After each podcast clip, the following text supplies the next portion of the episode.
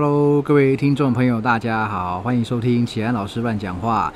这集是优秀学生系列。那今天很开心访问到一位非常优秀的学生，哈，叫做白凯欣 Cathy。Cathy 你好，大家好，各位听众朋友午安。好，那 Cathy 是我在台科大教书的遇到遇到的学生哈。我现在目前呢在台大、台科跟中原三间学校有兼呃翻译课哈，笔译跟口译都有。那凯欣是在应该是两年前了吗？两年前在我的。呃，你之前先修逐步口译还是同步口译啊？好像是逐步，然后再同步口译。嗯，反正台科这边大学部开口译课程啊，它就是有逐步跟同步，然后上学期是逐步，下学期是同步。然后我永远搞不清楚顺序，是因为因为第一个就是各校开的那个呃课程不太一样哈，然后再来就是因为我是。某一个学年的下学期进来的，所以要先开，我就先开同步，然后再上逐步哈。那有些同学就是像口译学比较久，就比较知道说应该是逐步要先学，然后再学同步哈。但是在很多的学校，可能因为课程安排啦哈，然后老师的这个的关系哈，他就比较没有这么严格的的规定哈。好，那呃，问一下凯西，你你现在是台科印外研究所的硕一的学生？对，目前是台科应外研究所硕一的学生，然后我是从台科印外的大学部印外系直接升上来的。对，嗯，那你那个时候，呃，因为大家知道科技大学跟普通大学的那个学制好像还是不太一样，哈。你你你原本你在进台科之前念哪里啊？我进台科之前是念台中家乡的应用外语科，所以基本上我就是从。呃，十五岁开始，然后就一直念印外系到现在硕一，其实蛮长一段时间，从十五岁到我现在二十二岁，总共七年的时间。对，都都把你的呃青春奉献给语言了这样。没错。哎，那呃以前你在台中家商那个，它也叫印外科是不是？对，虽然都是叫印外科，但是主修都还是英文。我们那个时候还没有那么多关于第二外语的课程。哦，那以前 OK OK，然后后来。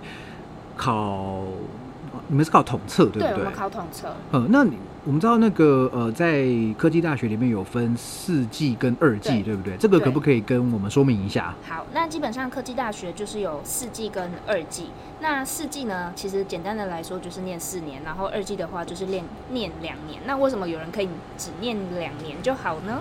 是因为他们在之前已经念先念过五专的，那五专是两年嘛，然后加加上二季的两年，这样就是七年。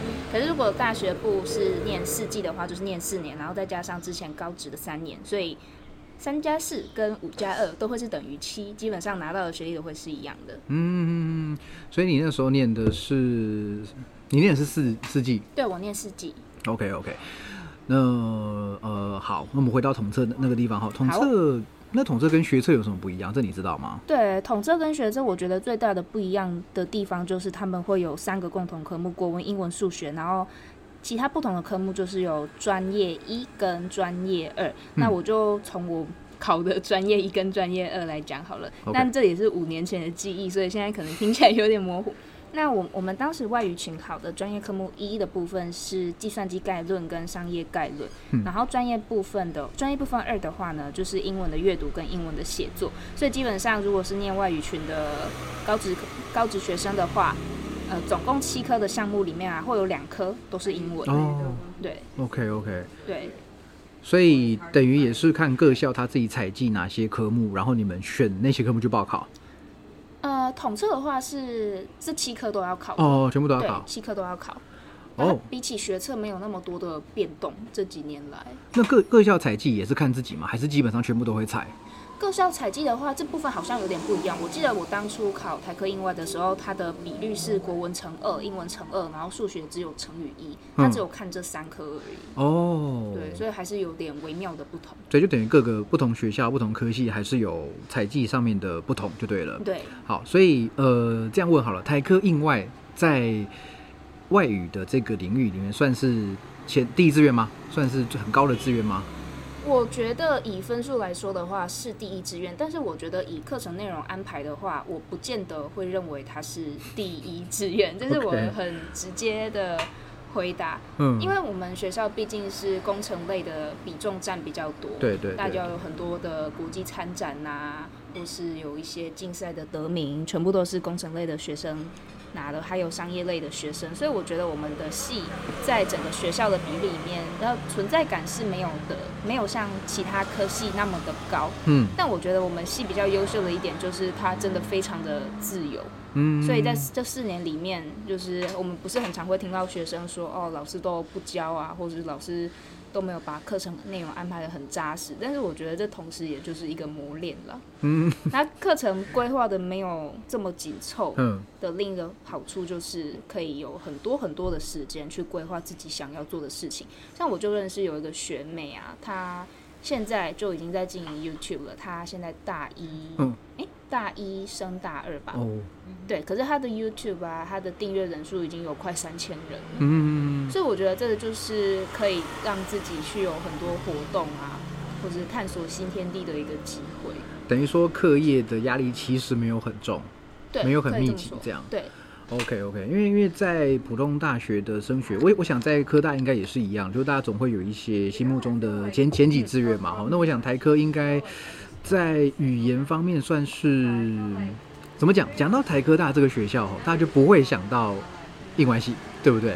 大家大家想到的都不会是硬关系对，系。直观的会想到电机呀、电子，然后硬件这些、嗯这些对小这些科系。嗯，而且我相信在学校里面的资源应该也 也有点不平均哈，这个这其实都很很明显看得出来啦。我们自己并不是某些科系里面的编制人员哦，但是比如说我以台大外文的观点来看嘛，台大你看哦，光是电资学院它有四栋，应该我没记错啦，四栋的大楼。电子学院哦，然后外文那个台大的文学院只有一栋大楼而已，而且还是古色古香的一栋大楼，很多系要共用哦。那我想应外系在台科的这个呃，应该也是比较比较边缘吗？哈，比较不重要吗？哈，还是说比较不受人重视？不过不管啦，但就我的观点来看呢、啊，我在台科应外也教了三年，快四年的时间，我发现这边学生的不管是能力还是态度都非常好哦。我今天绝对不是因为有访谈你，所以我在讲这种话，是因为这个我我一直以来对台科学生的印象其实是超乎我预期。当然就是，嗯，在我我差不多。开始在台大跟台科教书，基本上是同样的，同时在大概都三四年前开始哈。那台大学生素质我很清楚嘛，因为我自己是台大出来的，然后台科我比较不熟哈。那那个时候也是有一点临危受命哦，像是就是我的呃大学的时候的老师张家倩教授，他跟呃我们系上的现在还是洪洪主任嘛，邵挺主任对不对？啊，现在是骆一轩主任。哦，现在换人了。OK，反正当时他就跟呃洪洪洪洪教授，就是好像他们是蛮嗯蛮好的，然后就推荐我到这边来来教课这样，然后来来来来上口译课。然后一开始并没有什么太多的预期，并不是说我不带着预期来，而是说没有什么概念啊。但是来发现，哎，这边的人，因为你好像是我来教的第一个学期还是第二个学期，对。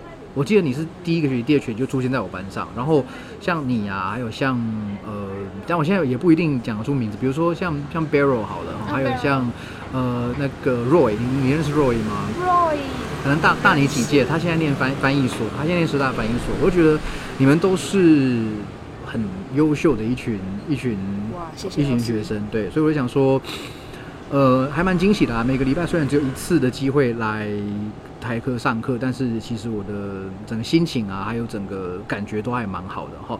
那你从台中家商考到了台科大哈，那也可以说是一个很大的转变嘛，对，从台中到台北，到台北然后。呃，毕竟从高中，其实不管从哪个城市到哪个城市啦，高中或高职变成大学，这本来就是一个很大的过程。那在过程中，你有没有遇到什么比较不适应的地方？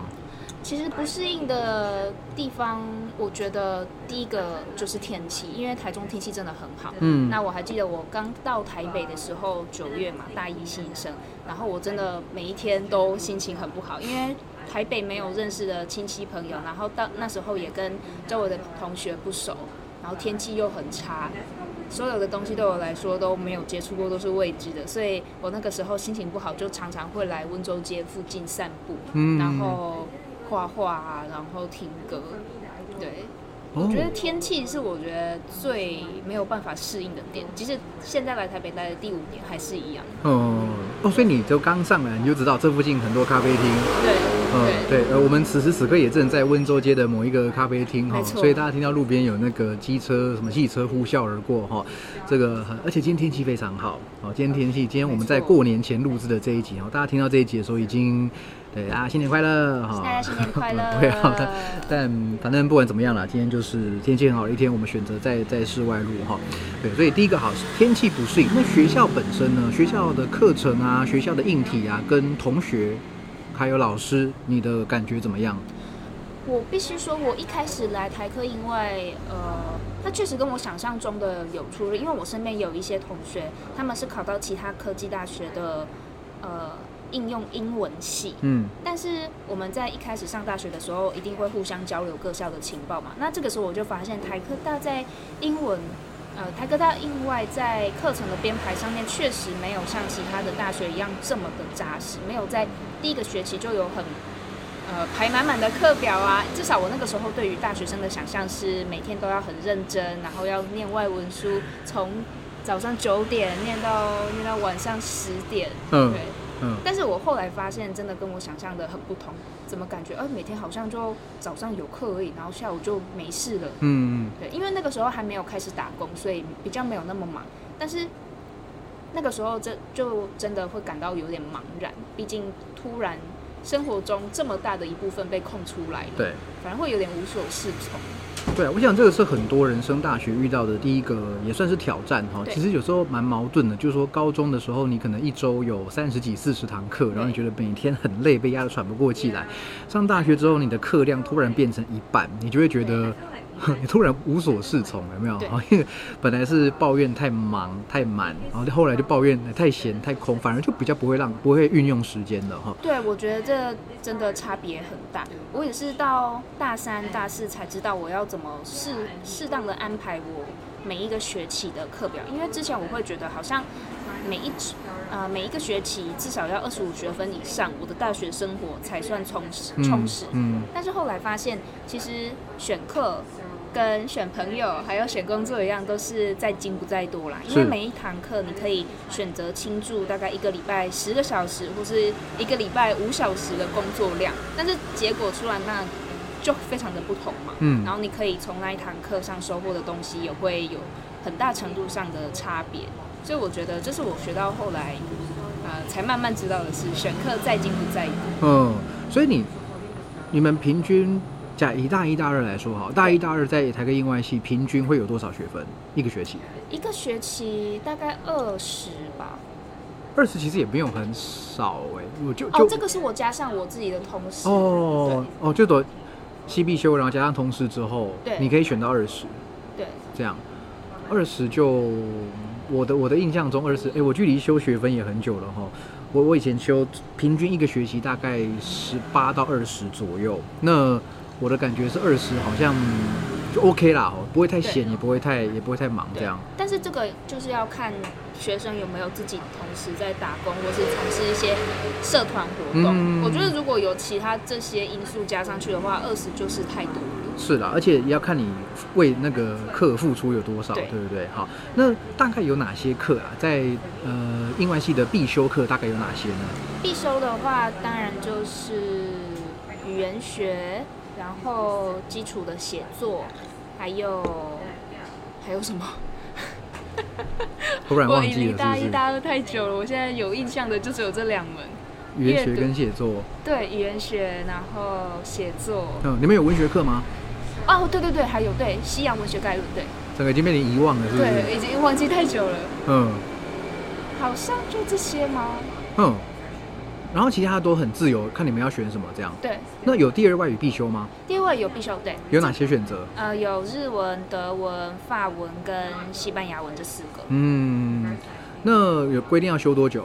有规定要修两年，然后好像要达到八学分嘛，但是确切的数字我也不太记得，反正就是你要修两年，嗯然后每一个学期各一门，嗯，对，但加起来好像也差不多八。哎，为什么你听起来好像已经毕业十年一样？真的吗对，对于那个学校里像毕业快十年，不过还是没比较没有花，比较反正都就是都过去嘛，也不一定有花太多心思在在这个上面。对好，不那个时候就是修课完就是结束了，没有太多的留恋。OK，那呃，选修课系上选修课的选择多不多？系上选修课的选择，我觉得很多，因为一方面是我们本来就没有像正统的文学院一样，它会有清出很多文学的课程，所以我们的课程选修课程比较多，是有关科技类啊，或是例如说科技英文，然后简报啊这类的。嗯，比较实用的一些。对，其实科技大学的英文系讲白了就是想要我们在语言之外再多一个另第二个专长，嗯真的是非常的实用。对，所以跟外文系的差别就是文学课的比重。你们的文学课应该没什么太多选择，对不对？没有，我觉得只好像就真的只有两堂：西洋文学概论跟当代小说选读。嗯，对，OK OK，所以比较注重在语言实务运用、实际能力上，所以包括口译课也是一样嘛。口译应该也是学校让大家有一个接触这种专业的机会对哦。哎，那台科印外的翻译课哈，就口译课跟笔译课有哪些选择嘞？呃，笔译课的话，笔译课就是同一位老师教，然后他会用呃不一样的课名，嗯，然后跟我们讲解笔译的各个面向会遇到的研究问题啊，然后教我们怎么解决这些问题，然后也会带我们看文献，嗯大概是以这样的方式呈现。哦，所以是有偏理论。对，笔译课是偏理论，但是嗯口译课的话就是偏实作。口译课的话，就我所知，应该现在是我跟安琪老师有在开口译课嘛？那应该我们上课的模式，你有学过安琪老师的课吗？没有哎、我只有修过安琪老师的，呃，安琪老师在大山上开的呃研究理论。OK OK OK，对，但应该都是以实物为主啦，哈，应对，该都是以实物为主。而且应该口译课的上课模式基本上，我觉得应该是大同小异的啊，反正就是练习练习练习对练习练习，然后每个老师重视的点可能不太一样，好像有人比较重视呃精准哦，有人重视表达哦，有的人呃比较重视一些比较。基础的策略，比如说你笔记要怎么做啦，或者是说你的某些套语怎么讲哈。但但我想这个都是从不同面向看同样一件事情嘛哈。那你那时候怎么会选口译课？那个时候基本上就是想要体验一下不一样的英文课了。嗯，所以在那之前是没什么概念。对，那在那之前的概念就知道口译就是把人家讲过的话翻译成另外一个语言，就这样子而已，非常浅薄的知识。OK OK。对那在上过课之后，你有觉得有什么不一样吗？它比我想象中的还要累很多。还要累。对，嗯，同步跟逐步你比较，你觉得哪个比较难？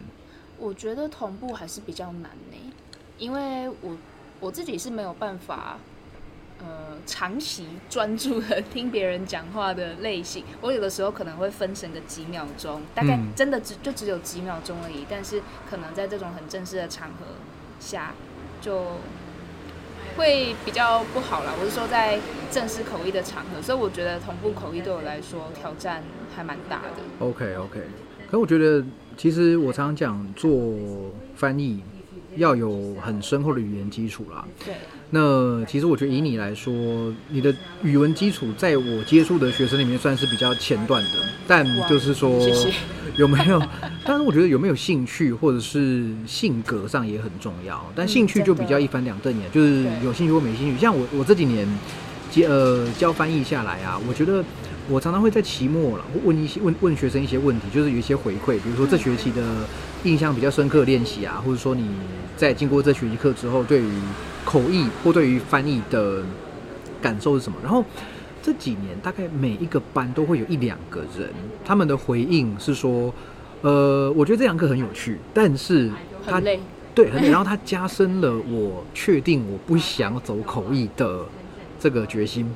然后一开始看我有点难过，然后一开始看觉得说啊，我我摧毁了一个 budding interpreter，你知道吗？让让一个本来有志成为口译人的人，呃，突然不想就是不想不想再往口译走。可是后来想想，这这也是好事啊，因为对，我的工作就是让我我已经达到我的工作，让他体验到、了解到口译是什么。那喜不喜欢他自己决定。那其实性格这事情，适不适合做口译这件事情，也是我觉得比较比较难发掘。因为我想你当然当然你了解你自己嘛，我也了我也了解我，但口译员真的是要在经过学校训练，然后你实际上出去做会。然后你才会比较体验说啊，我喜不喜欢这种在舞台上被关注的感觉？如果你天生就是一个表演奖，对你，你就是个躲起来的人，那逐步很不适合你。对啊，如果说你这个呃，就是觉得讲话很头脑比较没有办法动很快，然后同时间把那个很多话用比较不同的方式呈递呈现出来的话，那可能同步口译就会做的比较辛苦一些。那这些东西常常是你要做了一阵子之后才会发现。对，哎，那你现在有没有在接口译的案子啊？现在没有哎，我完全没有办法鼓起勇气去尝试这种事情，因为我觉得我的基础毕竟真的还不够深厚，我也有点害怕是不是这样是一个好的尝试，因为。如果是做笔译的话，我目前的确是有鼓起勇气跟某一个出版社把我的原稿送出去，但是后来当然没有没有下文啦。对，可是因为笔译这这种专业的话是比较有时间可以去一一而再再而三的看过自己的成品，但是口译的话呢，就是当场就会表露无遗，所以我对这方面会还是比较有疑虑一点，就对我自己的经验跟能力。OK OK，了解。反正就有时候还是看机运呐，哈，也不是说，没错。有时候不是说你要就有，有时候 你不要，它反而会一直来。人生就是很奇妙哈。好，所以经历过四年的这个台科印外的训练哈，然后你现在是印外所硕一嘛？那当时怎么会决定要考印外所呢？其实老实讲，当时我在考研究所的时候，完全没有想过未来的出路这件事情，因为。我发现，我就算再怎么想，我好像也得不到一个结论。嗯，所以每次想到关于未来的发展啊、进路啊，我就会越来越、越来越忧郁，然后开始焦虑，开始不知道要怎么办，就反而会没有办法做决定。然后后来会决定就直接直升，是因为我就给自己两年的时间，看看有没有办法从这两年里面找到我真的喜欢做的事情。嗯，就简单来说，不要把自己这么快就锁，这么快就锁死在另外一个我不是很有兴趣，然后也不知道要干嘛的领域。因为我觉得比起呃做自己不知道，然后也很清楚的知道没有兴趣的事情的话。我觉得语言还是我比较喜欢的。哦哦哦，对。所以，哎，等下你刚刚提到直升，所以你们是需要考试入学吗？研究所有考试跟面试。嗯，对，是分开的还是？对，分开的，分开的。所以它的机制大概是怎么？考试的内容跟面试的内容大概是什么？面试的内容，我当时是把我写的研究计划。连同自传履历那些全部寄到系办公室，嗯，然后他们就会通知面试的面试的时间，对，哦，真的很像毕业很久，对啊，你怎么好像毕业十年的校友一样？那些记忆全部都被清除掉了，嗯，但过程大概是这样的，但是考试的话我就不太清楚了，嗯，哦，所以你是透过面试这个管道进来的。OK OK，那呃，你的同学们跟你一样开始念研究，就是英外所的人多吗？大学部直升的有三个，三个，对，不包含我有三个，加我就是总共四个。OK，那你们一届研究所一届几个人？一届大概二十个左右。哦，OK OK，然后其他可能是别的学校考进来的，大概五分之一啦。嗯，但是这个人数有慢慢在增长的趋势。我听下一届的学妹说的。OK OK，所以在研究所上的课大概是什么类型的嘞？我觉得研究所的课它会比较需要你专心，然后真的投入很多的时间，因为现在研究所的课基本上每一堂课都要交一个 proposal。嗯哼。对，然后都会是不一样领域的，所以如果我，但我觉得这也是看个人啊。如果你只是想要学分的话，那那个 proposal 当然随便写就可以啊，拼拼凑凑，怎样都能交出一份嘛。可是如果真的要交出一个像样的话，就必须要花很多时间。所以有些人可能研究所一个学期大概修了六堂课，可是有个人有的人就是一个学期只修两堂课。嗯，对，我觉得这是呃要看本人有没有心力。为某几堂课倾注时间，嗯，而定，所以感觉也是蛮自由，对不对？对，就是可能有比大学部再严格一些，可是照你这个说法，好像是你要混还是可以的。对对，真的。哦，那课程内容有课名有哪些？课名要考验你记忆力。哇，笔译什么实就研，反正基本上就是这几个字的排列组合啦。研究、实作、方法。嗯。理论、实践，OK，这五个关键字，然后再加上各个专业，然后排列组合，就这样。哦，比嗯嗯，大大家可以了解。我想有有有选过课的人，应该就比较知道这怎么一回事哈。那你在研究所遇到最重的一门课是什么？现在经过一个学期了吗？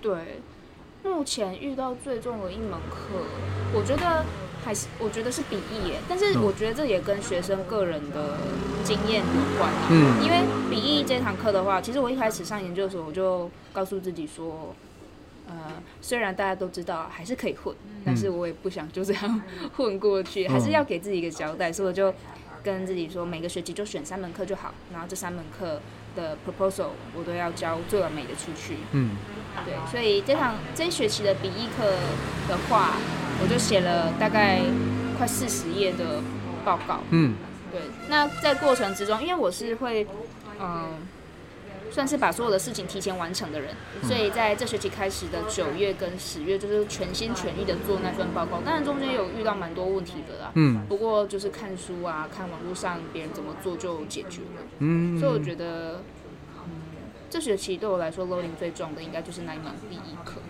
OK OK。那你们应该毕业的时候，当然也也是一样要交论文嘛，对不对，对要要交。那这个主题的话是怎么样决定呢？我觉得大部分的学生都是先上完课之后，然后看自己写出来的 proposal 里面最有兴趣的是哪一个。哦，等于老师在规定你们要写 proposal 的过程，就是有点半强迫你在往这个领域再深究一些些，然后你再从你比较有发展的空间的里面的去挑。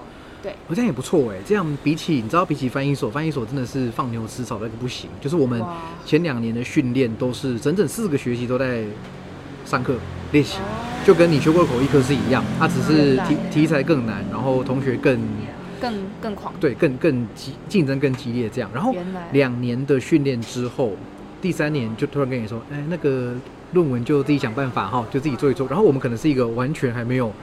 才刚从口译的训练中回神过来，你知道吗？然后对那个论文完全没有概念，然后就突然之间可能在一年或一年半之内要生出一篇论文来，好，所以我想这个以写论文这个角度来看，当然你们现在等于说就在准备嘛，对对。那你你现在有什么方向吗？我现在的方向可能会做呃成人学习，嗯成人学习语言这部分，尤其是在社群媒体上，或是在语线上语言学习平台上成人的学习，我可能会往这个方向去切入。嗯对，那另外刚刚老师讲到有很多学生可能会不太熟悉写论文的方式，我可以在这边跟大家推荐一本书，它是呃它的书名叫做呃为什么教授不告诉我？诶，教授为什么没告诉我？啊对对对，教授为什么没告诉我？那是台大的毕老师写的，毕恒达老师写的。对毕恒达老师写的，我觉得那本书真的对我来说非常非常非常非常有帮助。嗯，那本书我如果没记错，是在我大三还大四的时候。它有二零二零年新版。哦，它有新版是不是？有有有有有对，但好像它出版好像就是在我那个时候，我当学生的时候就有听过这本书。对对对，不过就像你讲的，我也在硕三的时候，呃，因为我很早听过那本书，然后硕三的时候就是很闲，因为刚考完学校专业考，然后就那本书来翻，然后我确实也跟你刚刚的。你你刚你当时那你刚刚那句话就让我当时的那个情景都飘过去，就是从真的从那个论文就是学术小白，你知道吗？就是完全不知道结构是什么，然后到后面你会比较知道，要怎么写？对对对对对对。所以那本书你看完了吗？我现在看到一半，因为每一每一个字真的都很有分量，每一页都对我来说受用还蛮多的。它几乎是一个一本非常厚的笔记，嗯我可以我觉得可以这样讲。是，对，它可以采用的采用的资料还蛮多的，所以我现在一点一点的消化吸收中。嗯，不过这也是一个问题哦，就是说我我们的呃现阶段的体制内的教育，好像一个阶段跟一个阶段没有太连贯，你有没有发现？就比如说中学，好像大家就是读书考试，读书考试，然后上大学之后，突然之间就像我们刚刚讲的，你突然可能一个礼拜有三个下午是空的，对，你会完全不知所措，因为在中学你完全没有被培养这样子的能力。然后大学的课，其实大学的课本身跟中学的差异不大，因为你还是上课考试，上课考试嘛。那大学要毕业了不起就做个专题，对不对？那你毕业之后，你进研究所了，那大学从来没有人教你怎么写论文，对不对？大学你们有必修研究方法课吗？有大学有研究方法，是必修。对，是必修 OK OK OK，就是安琪老师的。哦，对，可是研究方法这个东西好像又不是每一个科系都有，所以就变成说，你真的是一个完全可以是一个没有读过任何一篇学学术期刊论文的人，然后你进到了研究所，然后你要在多少时间之内就是生出一篇论文来。我想这个一模一样的。对啊，对啊。不过这个当然就不是不是我们今天的主题啦。我们今天重点想要摆摆摆在凯欣身上，而且你刚才提到一个很重要的地方，就是那个成成人英语学习英语教学平台哈。那这边要跟大家分享一下哈，凯欣在 IG 上面呢有一个，这算是你个人的语言教学平台哈，然后它的名称叫做 Cathy。然后 underscore Chinese 啊，Cathy C A T H Y，然后底线，然后 Chinese，那这是你的个人部落格。那我一开始看，哎、其实现在也是的啊，就是说因为当然我从可能第一集、第二集我就开始开始看到了哈然后感谢老师。没有，然后我觉得上面有个很厉害的地方，就是你好像花蛮多心思在编排，对，然后再分别分辨说同样的意思，然后台湾是怎么讲的，然后对岸是怎么讲的。对你好像花了蛮多心思在这边，并不是说只有哎这个东西的英文怎么说，这东西的中文怎么说。那为什么为什么会有这样子的差别呢？其实一开始会想要做这系列的专题，是因为我发现我的用户有蛮大一部分其实是来自中文母语者的，这是真的让我觉得很神奇的一个点。等一下你是说你的粉丝吗？对，我的粉丝至少有一半是来自中国大陆，哦，真的吗？我真的觉得非常的神奇。那你觉得可能是为什么？他们可能都是想要做一样类型的。呃，IG 上面的账号，然后他嗯先来观摩一下别人怎么做，他可能也有观摩其他的其他的作者，嗯，我觉得这可能是第一个原因，然后第一个原第二个原因，他们可能也是想知道台湾人到底怎么讲话。嗯嗯但是后来这个系列我停掉了，因为我后来发现做了五篇之后啊，大家开始有不一样的声音出现。是有些人会觉得说，哎、我明明就听到这个字在中国也这样用啊，为什么在台湾你们觉得我们中国是不一样的用法？嗯后来我发现这个用字区别上面啊，真的因人而异。对，而且中国这么大，对，就等于说，嗯，东北的人跟南方的人讲话，其实也差很多的。所以我觉得后来这是一个问题啦。嗯所以我就把它停掉了，因为要研究这种用字差异的部分，如果没有做田野调查的话，很难有一个很强力的证据跟大家说服说，哦，我讲的是对的。嗯，对那有没有哪一个词，或者说哪一个表达方法，你一直觉得是我们才这样用，但他们也跟你说没有没有，我们也这样，有没有？呃，我觉得是大学生跟本科生的部分，嗯因为后来我有 PO 一个贴文是，哦，台湾讲大学生，然后中国大陆可能说是本科生，结果就有很多人私讯我说，没有啊，其实我们大陆也用大学生。也用大学生。可是我真的在台湾的媒体听到大陆的用法是本科生比较多，嗯嗯嗯嗯，但我就也很好奇为什么会这么的 这么的不一样，跟我看到的这么不一样，我觉得也蛮有趣的啦。OK OK，不过这也是当然也是个学习过程嘛。对然后所以真的后来就比较变成像是单词或是句子。或是某些表达方法的一些一些解说，而且每一篇你都花了蛮，应该是花了蛮多心思在呃讲话跟那些字的解说图卡上面，对不对？对，但是我还是没有像其他的 IG 创作者一样，他们会用比较特殊的绘图软体。我嗯目前的贴文全部都是用 PowerPoint 做的。哦哦哦，欸可是我觉得很很很可爱，就就怎么说，很虽然看得出来，就是就你讲的，不是那种非常对，就是金金花花绿。对对对对对，但是就是很可爱，然后很到至少不要点。呃版面是干净的，因为我本身就对绘图啊、配色或是设计没有很没有很厉害，所以我就想说，我做这个账号一定要让版面看起来至少是干净整洁的，不要乱，嗯，所以我就用最简单的方式去做。对，而且那个不同的时期看看得出来，那个系列很不一样。比如说像是在可能呃，这这是什么时候啊？比如说在二零二一年九月之前，比如说有出现一些呃出席会议，对，然后呃钱比钱包，对，跟钱包啊、新年啊有关的，其实我发现我的主题都还蛮不一定的啦。嗯。我不会把自己锁死在固定一个主题，因为我发现，在 IG 上面要吸引流量，它真的跟炒股一样，你完全不知道你的用户会喜欢你的哪一哪一篇贴文。所以，我就想说，如果我做固定一个系列的话，例如说呃台湾人的大学生系列的话，可能就把可以做的范围。呃，就做死了，对对，不对就？做死了，然后你这个系列也不见得会有人喜欢，嗯，所以后来就想说啊，我就每天想到什么做什么吧。哦，所以所以也没有说特别规划说完全没有。我之前有，但是后来就没有了。想到什么词就做什么词。哎、对像你像你解释的这些词哦，我看他这个非常非常的用心哦。比如说，好，他他有一篇哈，在比如说八月二十号有一篇叫做“不爽不要做”，好，那他那个呃，他就有写英文哦，英文哎、所以这考一下各位各位听众朋友，“不爽不要做”的英文你会怎么讲哈？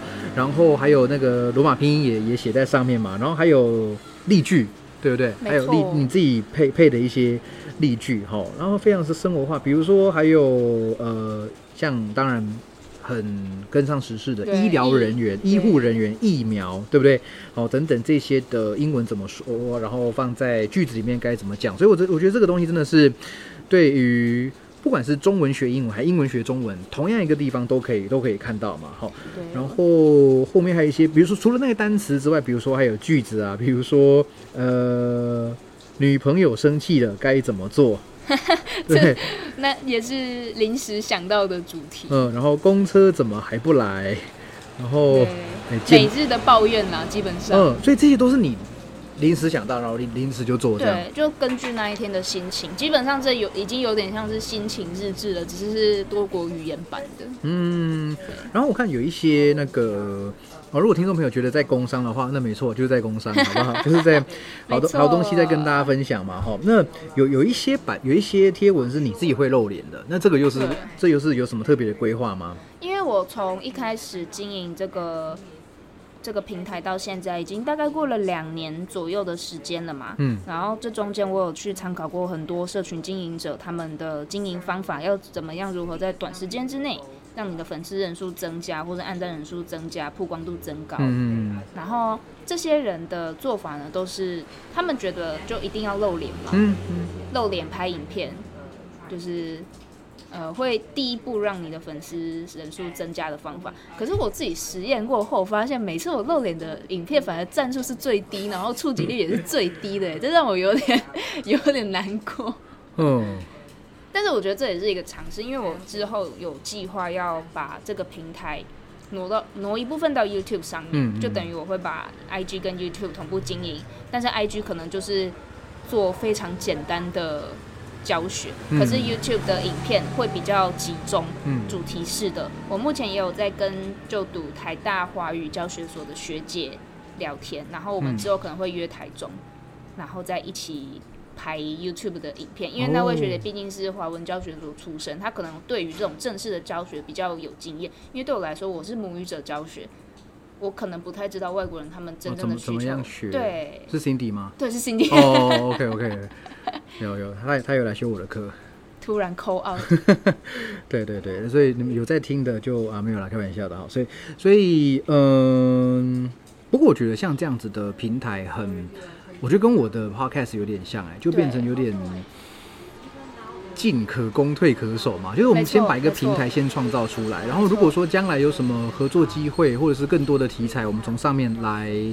呃，分享让更多人知道，但就就算到最后发现好像跟市场口味不太一样，但至少也是我们自己有点像写日记那种感觉，对不对？就是至少留下一些东西在网些回忆上。对对对，我觉得这个还蛮还蛮不错的，因为坦白讲，现在社群媒体这么夯，那每一个人啦，对于怎么样红，怎么样呃吸引更多粉丝，都有自己的自己的想法。的想法偏方，或者是某些特别做法，那这个当然就就就因人而异哈。反正我想我们的出发点有点像，就是把自己有兴趣的、喜欢做的东西，把它对把它放上去哦。那我嘿，我觉得其实忠于自己也还蛮重要的。我其实前面一段时期，我真的会每一篇贴文都去参考中国大陆的作者他们是怎么样做的。嗯可是我后来发现，模仿的方式并不会给我带来更多的粉丝数量，嗯只会让我更累而已。所以后来我就决定完全不去思考粉丝人数的数量或是他们的曝光度，嗯我就每一天都做，就当做给自己的挑战。我要每一天更新，当然这没有办法每一天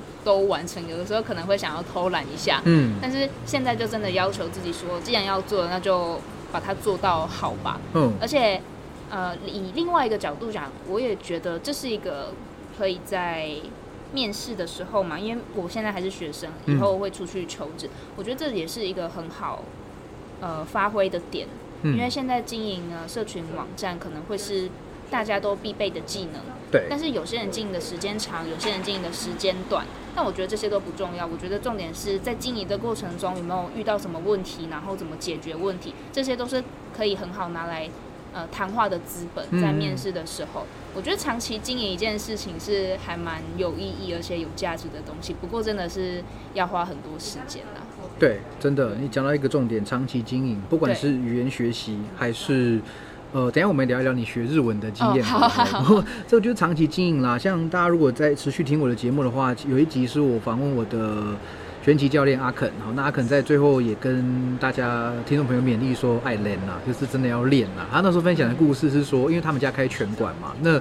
他们开拳馆，然后就就就有一些那种屁孩会去等于找他们挑战，然后打拳击的话就挖高哈，他就来当挑战。那个不用想，已经被打趴，已经被打趴。那那个阿肯的父亲哦，这拳馆他也这那个拳馆他父亲开的，然后他就会跟年轻人啊，还是要练呐哦，不要不要觉得说什么有些事情看起来很简单，对，但实际上你真的不管是拳击啦、呃重训、举重哦，还是语言翻译什么的，真的。三年啦，五年啦，再再说好不好？真先先学个三五年之后再说哦。你你看现在多少人英文学了，哎，从小学开始学有没有？幼稚园有些人对幼稚园开始学，然后到到大学到研究所啊，你看你现在英文能力。对不对哈啊？这这这不用多说了 哈，所以就真的是就你讲的那个长期经营哈。对，所以这个呃粉丝专业叫做 Cathy 底线 Chinese 哈，这大家错，请大家多多捧场。对，大家可以来追踪，每天每天都每天都有哈，每天每天都会，几乎每天都有新的几乎每天都会。对，哎，你这样做一则 feat 要花多久时间？呃，时间当然是有慢慢变短。我以前可能一篇会想很久，嗯，可能大概两个小时，但是现在的话半。大概二十分钟之内就可以完成哦，因为已经找到属于自己的步调了。对，而且想法应该都都有了嘛，就你可能什么词想要讲就已经先有了，然后收集一下例句，然后跑一下那个城市，应该就 OK 了。没错，就是这样。哦，哎，真的熟能生巧哈，真的熟能生巧。那刚刚老师讲到长期经营，我还想补充一点，就是如果把长期经营这个观念套用到生活上面的话，其实久了下来会发现自己会变得越来越轻松，因为可以。呃，可以专注的事情就会慢慢的越来越少。对，友谊、爱情、家人，还有学业，我觉得光是这四个部分，如果每一个面向都要长期经营的话，就真的会花掉你非常多的时间，而且还要另外留时间给自己。嗯，所以我觉得贯彻这个观念到生活中的话，会发现自己活得越来越轻松。嗯，没错没错。不过这个也是我有有时候呃会跟同学分享，就是人生就是妥协啦，就是不断的妥协，就是。你你愿意牺牲哪些东西，你自然而然没被牺牲掉的东西，它的累积就会越快。所以我也跟大家分享过一个概念，就是当然我自己并不是很有钱的人，好，但是我常会说，其实赚钱不难。你只要肯牺牲掉一些东西，赚钱就不难。那你第一个牺牲掉的一定是你的时间嘛？对，对不对？那时间里面又有细分，说是陪朋友的时间，陪呃家人的时间，自己的时间，还是感情感情上的时间。那如果你进一步，你愿意牺牲掉健康，你可以换到更多的钱。你如果又愿意牺牲掉尊严的话，你说不定钱就可以赚得更多。所以其实很多东西就是。调调解嘛，那你你需要每天很多时间的人，那你要牺牲掉的可能就是反过来说就金钱，可能就是充实自己的机会等等。那所以其实就是就在调控而已嘛。我们就在一个人生的一个音控板上面吼，再去看哪个总指数要一样高，但是你的偏重是在什么地方？OK，好，这个有点扯远，有点沉重 啊，没关系，我们要轻松一点哈。哎，没错没错。前几天刚刚看到你的日检 N one 通过的。哦，对，N one，哎，N one 很强哎，其实就是昨天早上啊，就我们录制时间的昨天早上，我们是一月底一月底录制的啦。哈，那这个你日文学多久啊？日文学三年，但是我是三年每天至少两到三小时。嗯，对，所以是修学校的课还是自己在外面学？我师大的课跟台科的课都有修。嗯，然后我自己也有在线上的语言教学平台找。口说一对一的老师，然后在台北找语言交换的学伴，就日本人的学伴。OK OK。然后每天每周出去吃饭聊天这样子。哦，所以你等于接这这这几年可能接触日文的频率不会比英文少。不会，所以我才觉得，因为我同时也有在学法文，但是这半年来我对法文的执着就是越来越越越来越少，因为我嗯发现你越投入某一件事情，你的真的时间就会越来越少。嗯。现在光是学英文跟日文两个加起来，就可能会花掉我非常多的时间 OK，OK。因为我还有其他想要做的事情，对，而且坦白讲，法文在实用上在台湾好像也比较比较少，真的。嗯对啊，对，我自己那时候也是第二外语，然后我选了西班牙文，嗯，还天真的以为这是全世界数一数二多国家在使用的语言，这是事实没错嘛大家都会。有盲一个盲点，对，就但是后来才发现台在台湾用西班牙文真的一个礼拜有一次就不错了。对，然后所以所以我后来才去学日文，结果我日文又嗯嗯 五十音我会念啦，对大家就变成这样子。对，大家都败在五十音，要进文法这一哦，我。那时候学两年哦，我那时候还学学学到普通体，还学到对近体、长体那一对对对，对对，反正就是第二第二年就对，但是现在又退回到大概只有半年左右的程度。原来对，就就一一直没有结束这样。那呃，N one 大概是什么样的一个程度啊？可以比较具体的说明一下？比较具体的说明的话，呃，我觉得这说明可能会让很多日文的学习者觉得，哦，你又在那边臭屁之类的。但是我真的觉得 N one 是刚开始，嗯，因为如果我我前几天有跟日本的公司线上面试实习生的机会，是但是我发现啊，N one 真的只是敲门砖而已，要达到跟日本人可以完全没有障碍的交流，还是需要，我觉得至少在两年。哦，OK，所以我觉得 N one 只是给呃日本人或是台湾的日商企业知道你会日文这件事情嗯而已，它就只是这样子的证明。但是如果你要再更进一步用日文工作，或是你要在呃台湾的日商做跟比较日本公司接触的工作的话，可能呃花在日文上的时间又会需要更多，或甚至需要到日本生活一段时间留学、打工才有办法。而且日文在语言上的 mega 是不是又更多一点？对。语气上的，然后对。语助词的选择，对，有非常多跟英文不一样的地方。嗯，但我觉得也要看跟日本的公司，我们先以求职的方面来讲好了。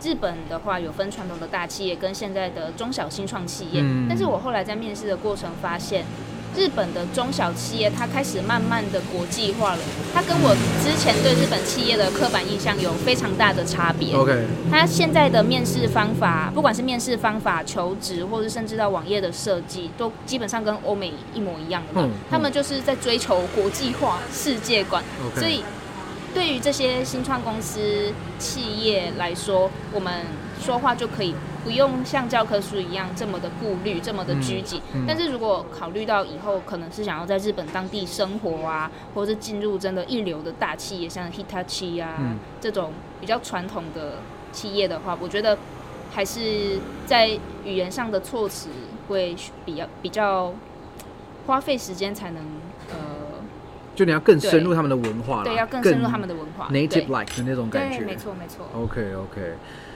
对，那哎，那这样子来说，N one 跟全民英检中高级的概念像吗？那个程度接近吗？我觉得 N one 还会再比那个全民英检再中高级再更上面一再更点点。更高一些？OK OK，但是这样来说的话，其实也不准，因为 JLPT 它其实只有测听力跟阅读而已，它没有写作跟口说。OK OK，其实这样的评价是还蛮不全面的啦。嗯，但不知道为什么大家都把大家都把这个 JLPT 当做测试日文能力程度的唯一标准，当然还有其他的考试，嗯，可是这个是最多人对公认度最高的。OK，了解了解。对，嗯，那好，呃，那我们把重点回到你个人身上好了哈，就是像你，其实我觉得以像我有时候我现在教学这么多年下来，回头看看一些，就是看到这么多很优秀的学生，我自己很佩服，然后再回想到我自己当年，我就觉得哇，很多的同学，如果我能够当年也跟你们一样厉害，或者说我当年也懂一些你们现在懂的东西，我会觉得可能我现在就又又会更好之类。不过这当然都是都是马后炮啦，都都都不能嗯不能改变的 好。那你现在，因为我现在看一下你的状况，如果就是说还蛮感觉也是比较知道自己的方向吗？然后至少兴趣也算是有。那你有没有比如说三年或五年之内一定想要完成的目标嘞？有，我其实自己都会给自己定计划，但是这些计划都是中期或是短期的比较多。嗯。那我现在短期的目标的话，就是我想要再试试看翻译，嗯。我想要再试试看笔译，嗯。然后在过年之后把，因为过年之后可能大家开工比较不会那么忙，像年前一样，对，然后再把这一些原稿寄给至少三家出版社，嗯。这是我目前想要做的第一件事情。嗯。然后第二件事情呢，就是在找至少五家的日本公司面试，嗯。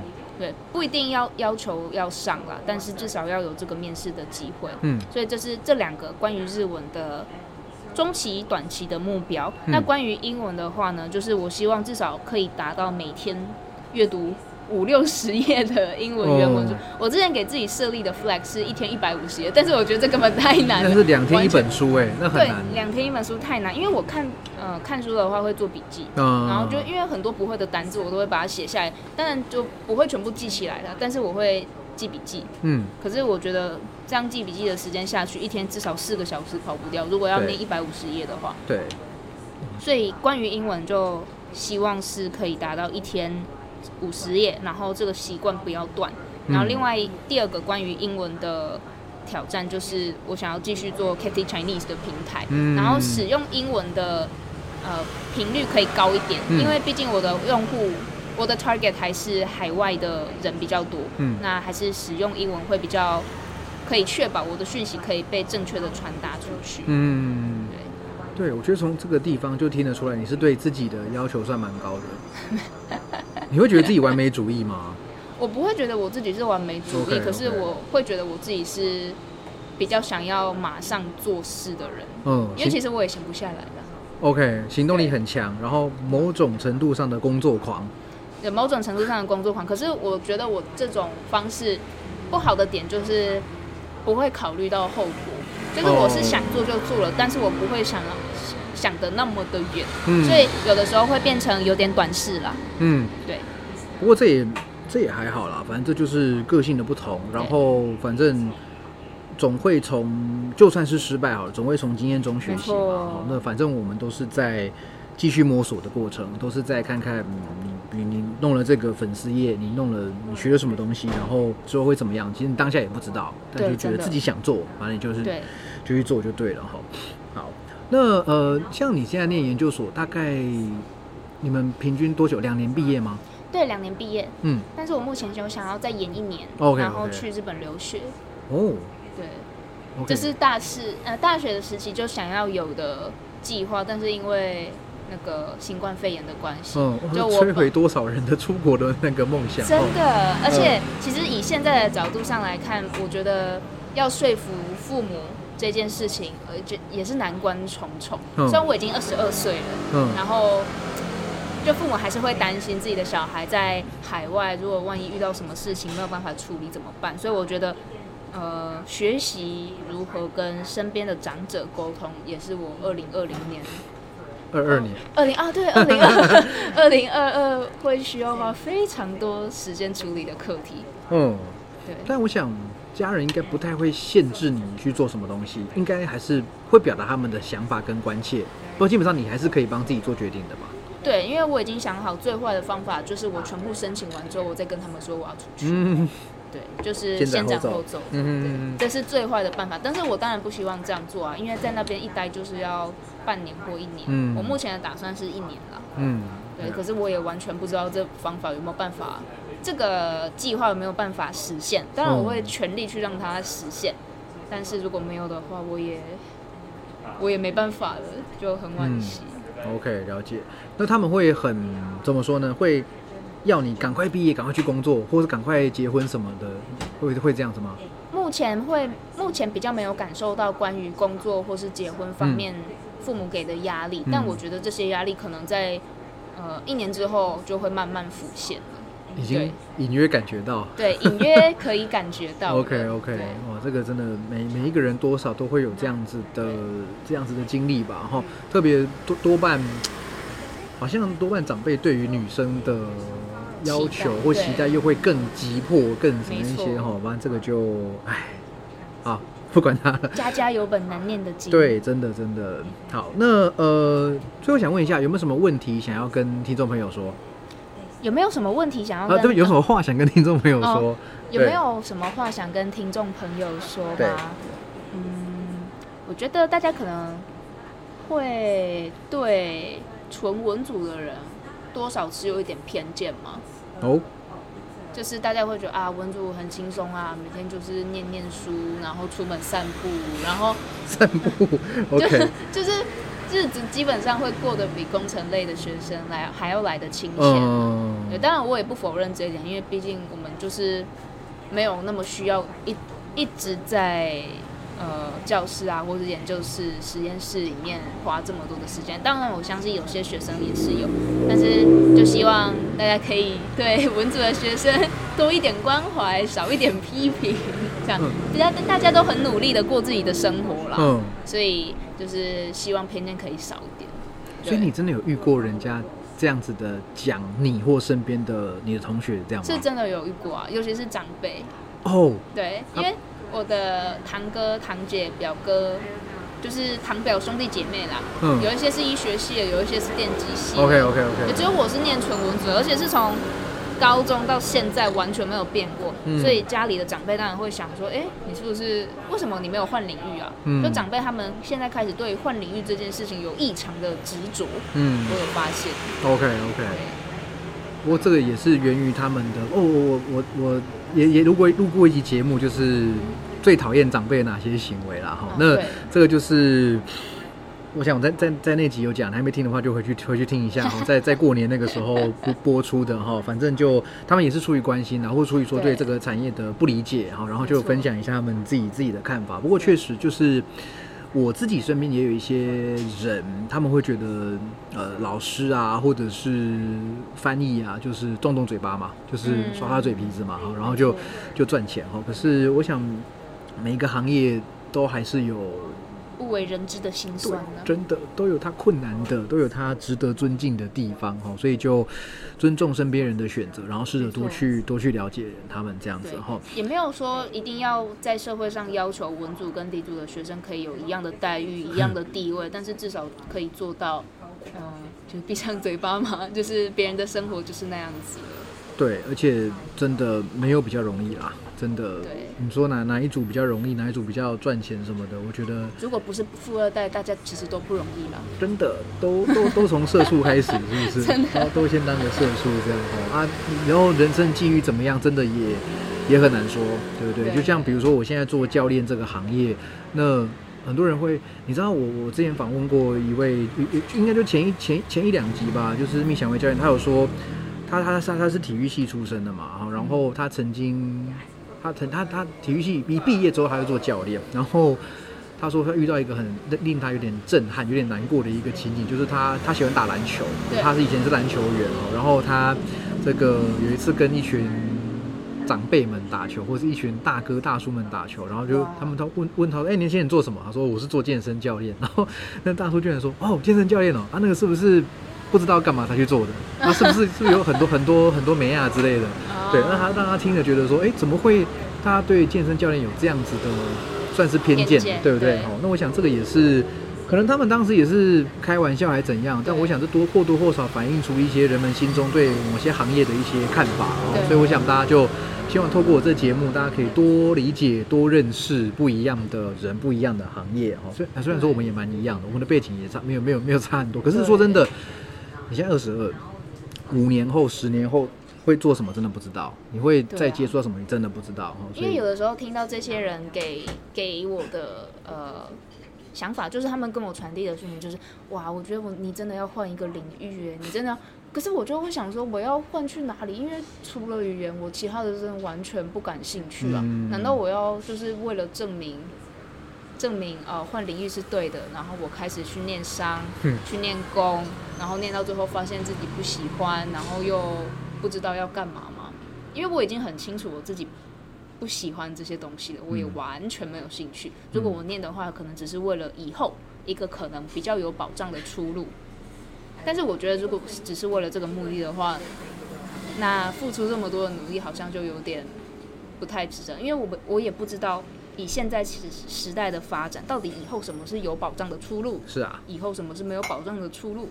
对对，所以我就现在的重心就是放回每一个当下了。就是这样讲很 很心灵鸡汤，但是我觉得当下才是最重要的。没错没错，因为真的不可以控制的事情太多了，你只能控制现在的自己而已。所以我想这个呃，哎，突然就想讲共勉这三个字，有没有？对可是我觉得好烦，不想讲出来哈。好，不管怎么样哈，今天非常谢谢 Kathy 接受我的访问哈，然后再跟大家提醒一次哈那，Kathy 的个人部落格 Kathy 底线 Chinese 好，这个在 IG 上面搜寻都可以找得到哈，里面有非常多的。呃，语言学习的有趣的、严肃的内容哈，在里面都有。好，那这个有什么语言学习的问题，应该可以直接留言问你嘛，在没这上面错，。也可以私讯哦。OK OK，好，那如果大家喜欢节目的话呢，一样请记得按赞、订阅、分享，好，然后把我们更多的讯息跟你身边的朋友讲，好，那也欢迎大家透过 Apple Podcast 的五星评论留言，然后告诉我你的想法。好，那我们今天再次谢谢 Cathy，谢谢谢谢大家，谢谢，好拜拜拜拜